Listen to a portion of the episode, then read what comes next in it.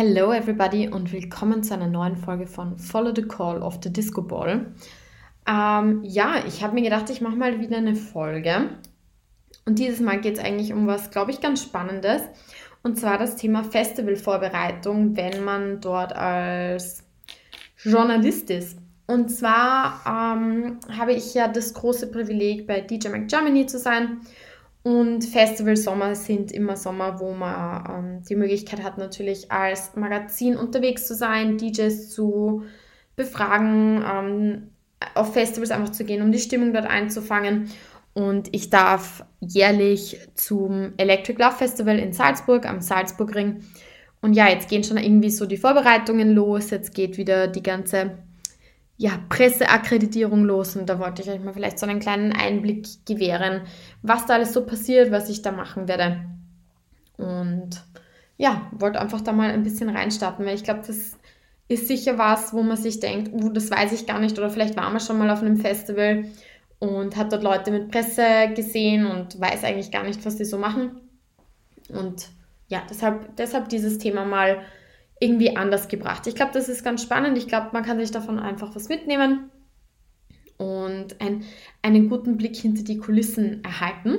Und deswegen starte ich da auch gleich mal rein. Und ja, wie, wie geht denn das so los? Also Festivals bieten natürlich die Möglichkeit für Pressevertreter, dass sie dort sein können. Das kann sein von Blogs bis über Podcasts, bis über, oh, schießen mich, Entschuldigung, immer noch der Reizhusten aus meiner Istanbul-Reise. Ähm, das kann von bis gehen. Also natürlich ist klar, jedes Festival freut sich über, ähm, wie soll ich sagen, über mediale Präsenz, egal wo. Und ja, da hat man eben die Möglichkeit, sich akkreditieren zu lassen, nennt man das. Und dafür muss man klarerweise ein paar Dinge ausfüllen. Das heißt, ähm, auch Media-Kits schenken, das heißt, wie gewisse Medien einfach performen, was die für Zahlen haben, ähm, damit einfach auch natürlich das Media-Team, also Media-Team ist jetzt auch falsch, das Team dort, das Presseteam dort einfach weiß, okay, wer kommt denn da überhaupt und was kann dieses Magazin oder dieser Blog oder dieser Journalist an Zahlen bieten. Und das ist eigentlich mal der erste wichtige Step, dass man sich akkreditiert und sich auch noch für Interviews akkreditiert, wenn man denn welche führen möchte. Und das ist, glaube ich, auch ganz wichtig. Also ähm, es gibt die Möglichkeit, sich für Interviews zu melden. Das müssen die natürlich koordinieren ähm, vom Electric Love Festival. Das ist eine Heidenarbeit. Ähm, eine, meine Chefin beim DJ Mac ähm, macht das auch für andere Festivals. Also das ist echt eine Heidenarbeit. Da steckt ganz, ganz viel Kleinscheiß dahinter und man muss da natürlich auch sehr viel abfragen. Mag, mag es der DJ, wenn er gefilmt wird? Mag er es nicht? Darf man aufzeichnen? Wie ist das mit der Interviewfreigabe? Also da gibt es echt eine Menge zu beachten und man muss das auch sehr genau ausfüllen, damit einfach auch das Management vom DJ dann oder von der DJ, je nachdem, ähm, auch weiß, was da passiert. Die sind da recht haglich. Ich glaube, das ist, oder recht haglich ist jetzt auch falsch. Es gibt solche und solche. Das wollte ich jetzt nicht über den Kann scheren. Das ist auch falsch, wenn man das so macht, weil, oder falsch, aber es ist halt einfach nicht korrekt. Also jeder DJ ist da einfach anders. Manche sind sehr entspannt, manche wollen sehr genau wissen zum Beispiel wie, wie das Interview abläuft. Manchmal muss man Fragen vorher schicken, manchmal nicht. Genau, also das, das ist es eigentlich. Und dann hat man schon mal den Akkreditierungsstep sozusagen hinter sich gebracht. Und wenn die Akkreditierung natürlich positiv ausfällt, dann kann man eigentlich schon, würde ich jetzt mal meinen, in Medias Res gehen und schon mal Interviewfragen sammeln bzw. sich versuchen, über den Artist mal Gedanken zu machen. Es ist eigentlich der erste Step, den ich nehme oder den ich gehe, bevor ich wirklich die Fragen zusammenstelle.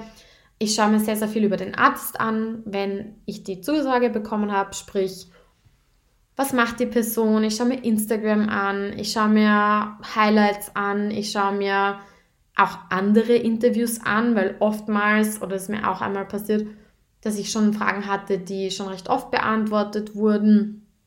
Also der Artist, wenn man ja dieses Interview führt, sollte sich ja möglichst abgeholt fühlen, sollte auch vielleicht neue Fragen beantworten. Das finde ich immer ganz spannend, wenn ein Artist sagt, oh, good question, nobody asked me that before und so weiter und so fort. Und ich glaube, da ist es eben wichtig, dass man ganz viel Recherche vorher reinsteckt und dann ja, sich vielleicht so die wichtigsten Facts zusammenschreibt. Ich mache mir das meistens über den Artist, damit ich nochmal weiß, dann kurz beim Festival, oh, das und das war oder das beschäftigt den Artist vielleicht und damit ich einfach diesen Dialog einfach führen kann. Ich glaube, das ist das Aller, Allerwichtigste, dass man einen Dialog führt dann beim, beim Interview und diesen Dialog wirklich entstehen lässt und nicht, dass er so ein, wie soll ich sagen, Monolog ist jetzt auch das Falsche, aber man merkt recht schnell, ob der Artist dann Bock hat auf die Fragen und ob es die richtigen Fragen sind oder ob man eine ganz andere Richtung mag.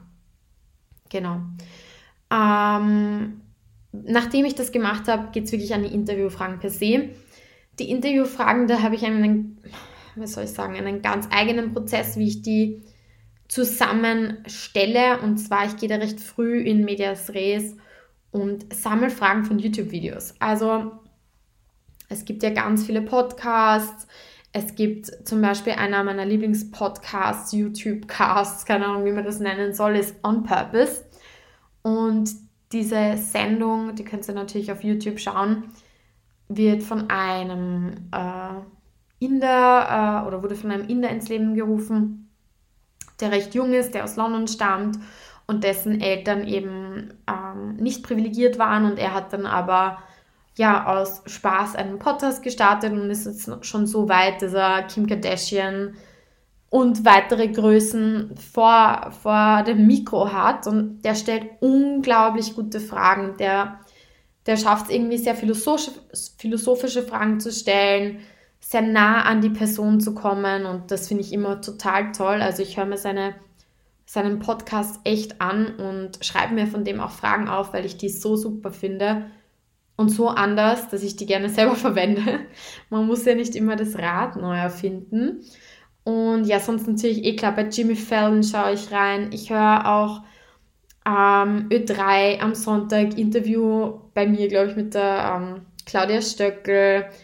Ähm, auch TikToks zum Beispiel schaue ich mir an. Also ich versuche eine sehr breite, breite Fragenvielfalt einfach mal zu sammeln und picke mir dann, sobald ich von den, also sobald ich ganz genau weiß, welche Artist ich interviewen darf, picke ich mir die Fragen rauf, die am besten zum Artist passen und wo ich weiß, dass das vielleicht für den Artist interessant sein könnte und stoppel mir dann so die Fragen zusammen. Also das ist echt so ein mal sammeln und dann, dann kuratiere ich die besten Fragen je nach Artist. Also es gibt ja, keine Ahnung, ganz, ganz viele Arten von Fragen, Suggestivfragen, äh, rhetorische Fragen.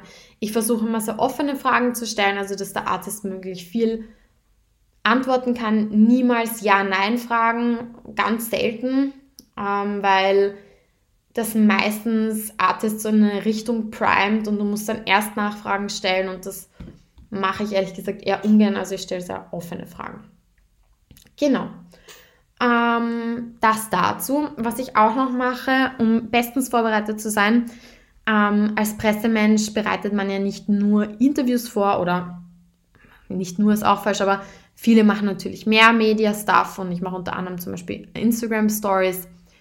Und da bereite ich mir gerne so einen Plan vor. Also was möchte ich posten? Was sind so Moodshots, die ich gerne drinnen hätte? Welche Shoutouts hätte ich gerne drinnen? Zum Beispiel von welchem DJ. Das heißt, welchen DJ hätte ich gerne vor der Kamera, der mir sagt, hey, Shoutout to Electric Love Festival and DJ McGermany und was, so, was auch immer.